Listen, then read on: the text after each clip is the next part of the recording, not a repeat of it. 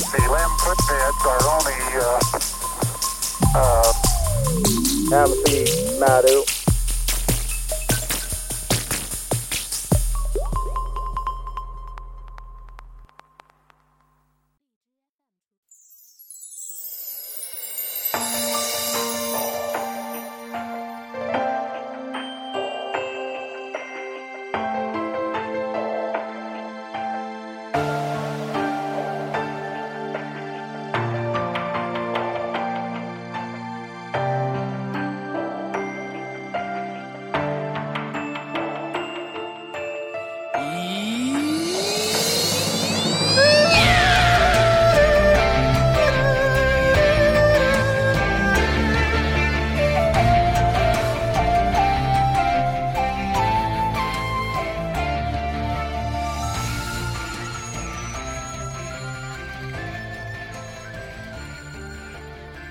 来吧，欢迎大家收听我们最新的一期 Mario 的《西游 Remix》，我嗯是老田。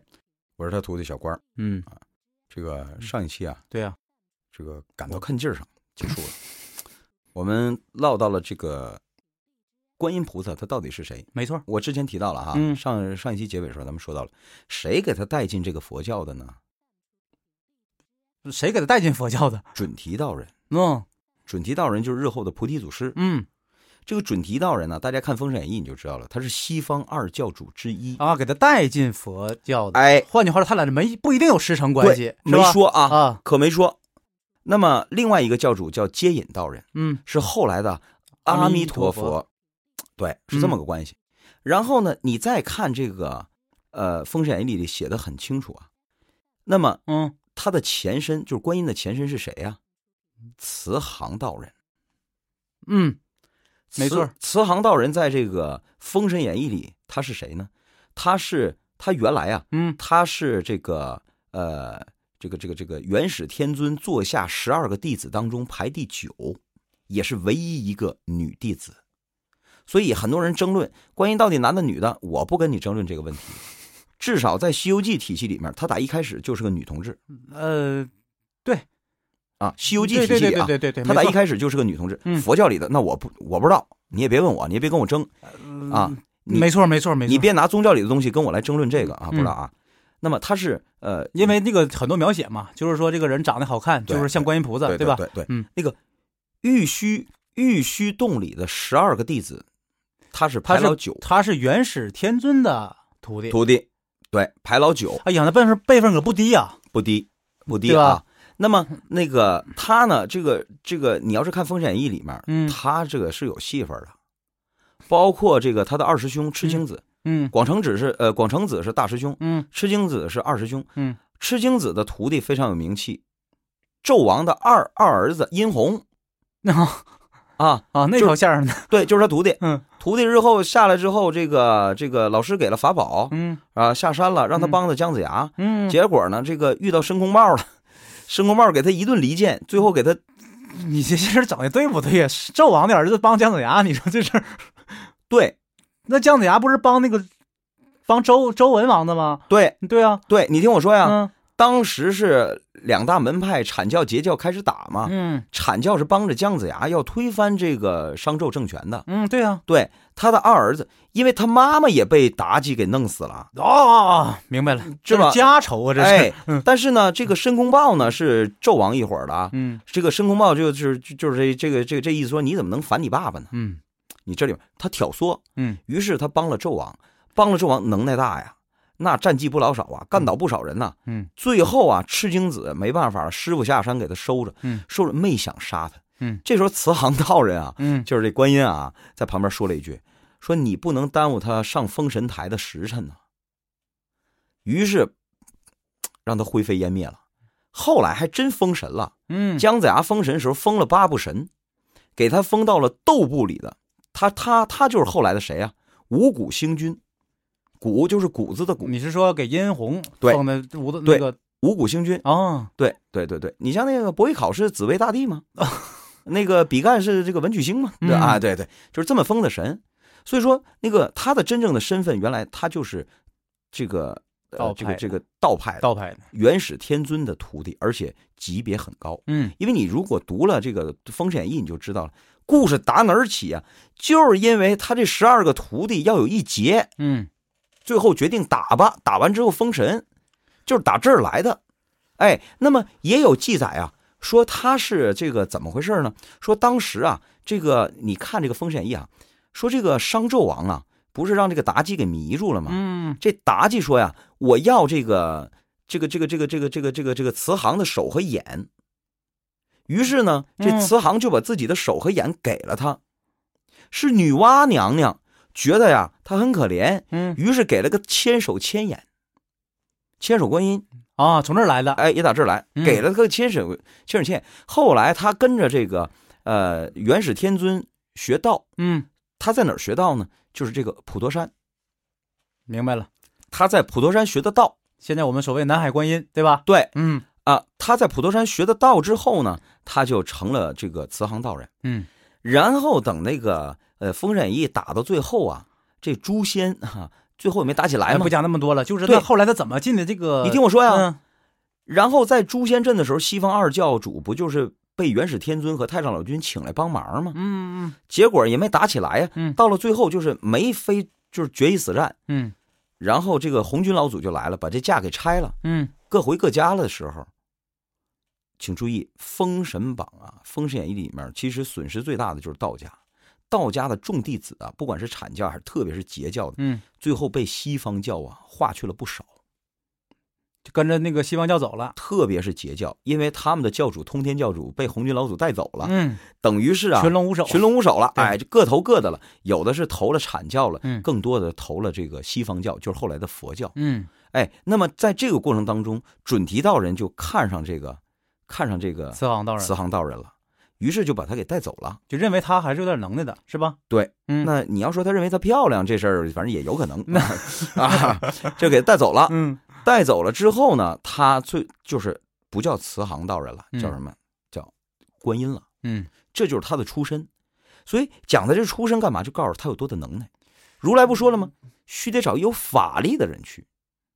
他这能耐可不小，但是原他在佛派里面这个位置，位置不高。明白，毕位竟是外人，哎，你毕竟是过来的毕，竟是外人，你你你你你还得防着你一手。你不是本派中人，我现在有点明白了，就为什么说这个事儿他去合适了。你想想啊，嗯，他的能耐要不大，他能救得了镇元大仙那树吗？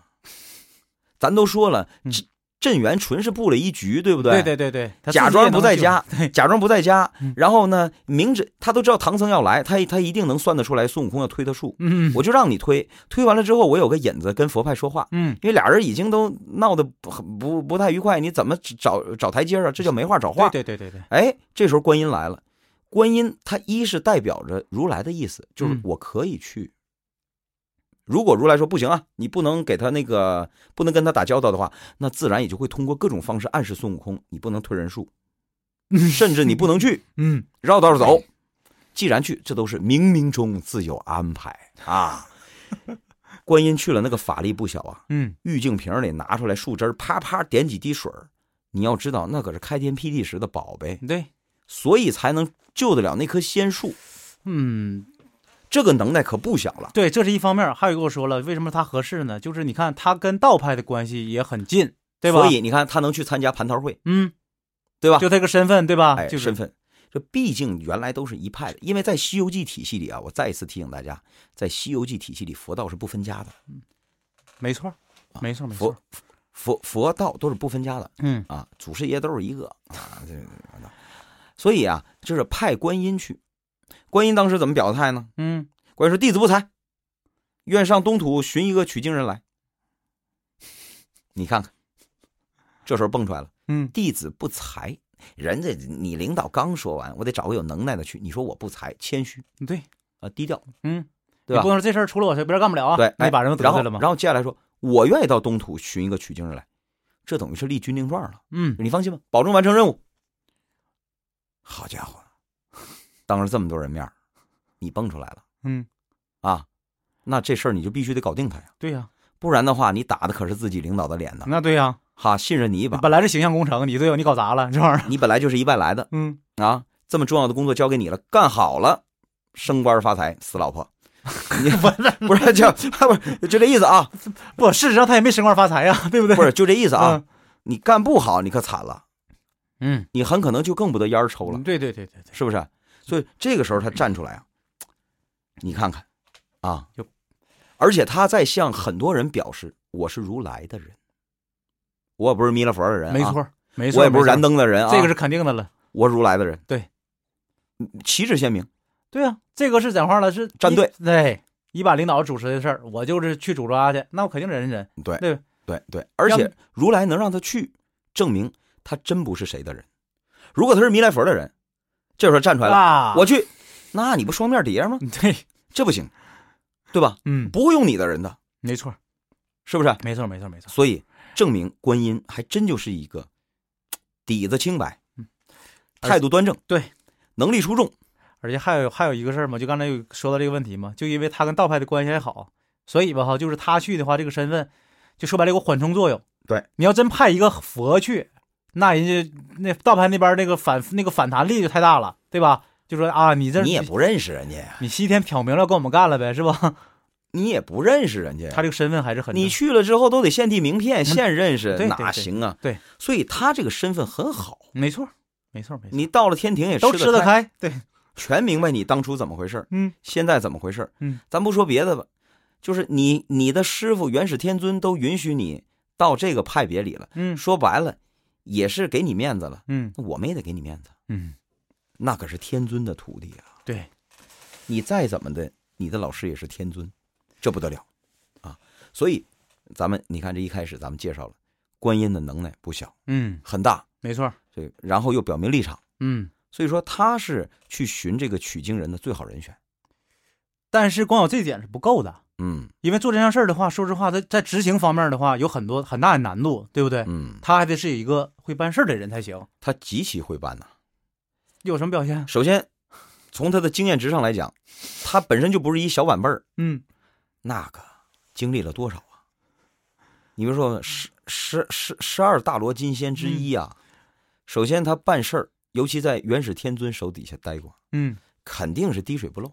接下来的事儿印证了这件事儿。你什么看，事儿呢？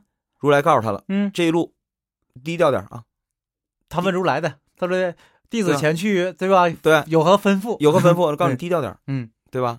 你你你你别太张扬，嗯悄悄的进村，打枪的不要，是吧？去了，然后这一路先安排了几个人选。嗯，没错没细错，致吧，准备工作做的很充分。你别回头唐僧来了，你说我不愿意跟你去，那对那不行， 那不行，猴放出来了收不回去了， 是说的是呢。那不行啊。嗯紧接着，对吧？布了一局，嗯布的最好的局就是李世民这个局，嗯，没错，这是最好的局。没错我说了，他的人选选的很好，这是人王啊，对，他有充分的权利调动一切优秀资源，所以我先吓唬住你，嗯我把你扔坑里了。逻辑很简单，想死不？不想死。为什么不想死？因为嗯去，因为去一 趟了，带你去一趟，体验过了，嗯，对吧？对，体验完了吧？现在你听课，听完课以后再买点东西。 愉体验了，愉愉愉快吗？一点不愉快，嗯全是要命的。那想愉快不？想愉 快不？你得有这经，有这经了，以后死后就很愉快。哎，要不然现在你就要哎，所以这套路玩的太明白了。马上用一个最有权在在人间最有权力的这么一个人，瞬间就改变了意识形态。嗯马上宣布我们国家信佛嗯，啊！你看这个局安排的很好，还有唐僧，然后紧接着他就知道 这个金蝉子下去了， 他就分析啊，嗯这个如来，你说要是真生气了的话，就得弄死他。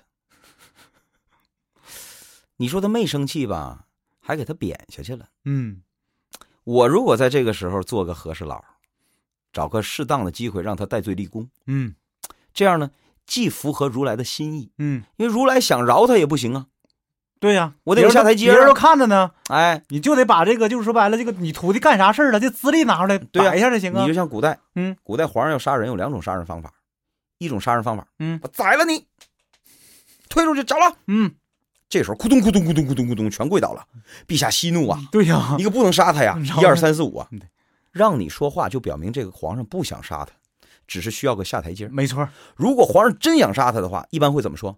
给我推出去斩了！别人就是你看，不允许求情，求真话一样斩。求情的拖出去一样斩了。对这是真杀人，对，这事儿是我定了，就这意思。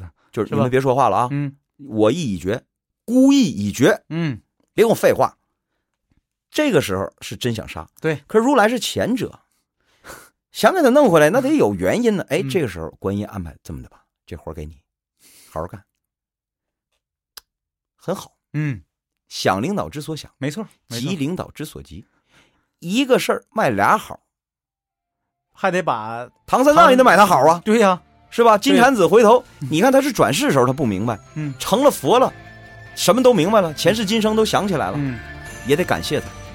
说明他真是个非常有办事能力的人。还没完呢，嗯，后面还有会办的，是吗？对，办得更好，什么事儿 办得更好？别着急呀、时间到，这大打怪的事儿呗，差出出手，还有什么那个办得更好的？那不对，他凌霄战功和，生命一句我奈何，释放三世蹉跎。寒是云林根，情随日月深，深入玄铁，心思明镜本无